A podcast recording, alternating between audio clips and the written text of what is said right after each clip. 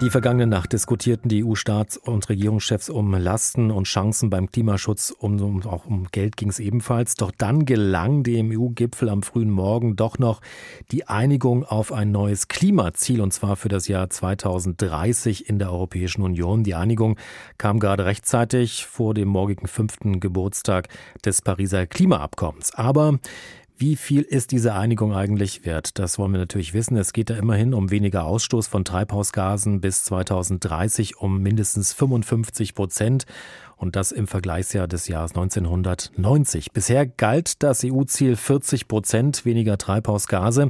Darüber spreche ich jetzt mit dem Meteorologen und Klimaforscher Professor Mojib Latif vom Kieler Helmholtz-Zentrum Geomar. Schönen guten Tag, Herr Latif.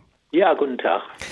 Relativ die Klimaziele, das ist ja immer so eine Sache, die werden gern beschlossen und dann meist ganz knapp verfehlt. Sind diese neuen EU-Klimaziele wirklich machbar und umsetzbar?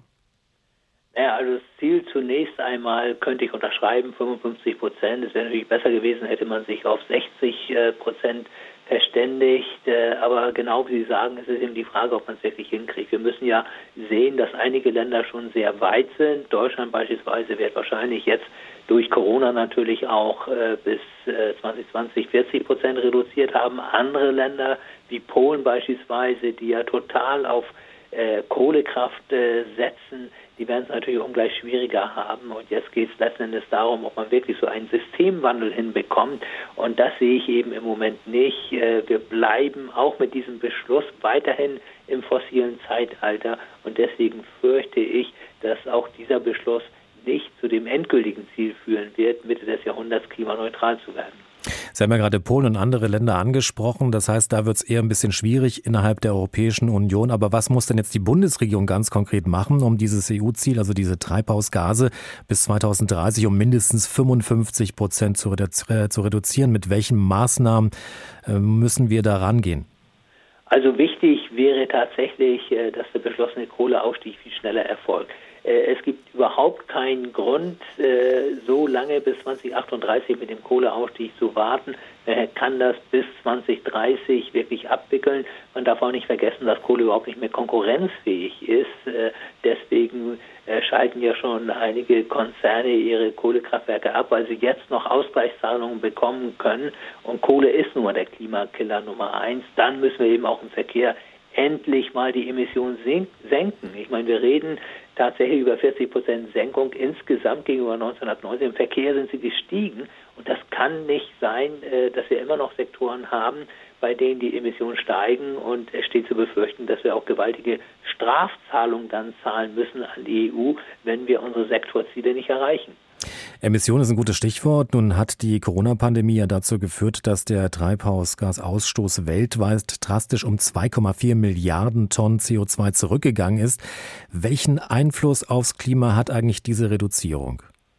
Ja, das klingt zunächst einmal, und das ist ja auch so, nach einem erheblichen Rückgang, also die Emissionen werden jetzt 2020 äh, um zwischen ja, 5 bis 10 Prozent äh, zurückgehen weltweit. Das ist der größte Rückgang seit Ende des Zweiten Weltkrieges.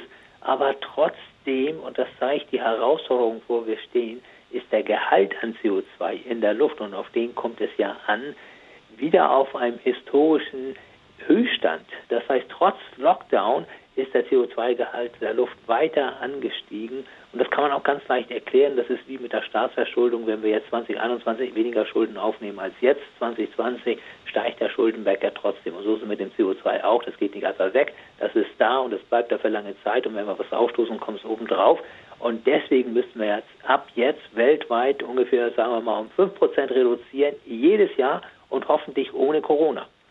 Reicht das denn dann aus, um das Klimaziel von höchstens zwei Grad Erderwärmung bis 2050 zu erreichen, wenn genau das umgesetzt würde, was Sie gerade gesagt haben?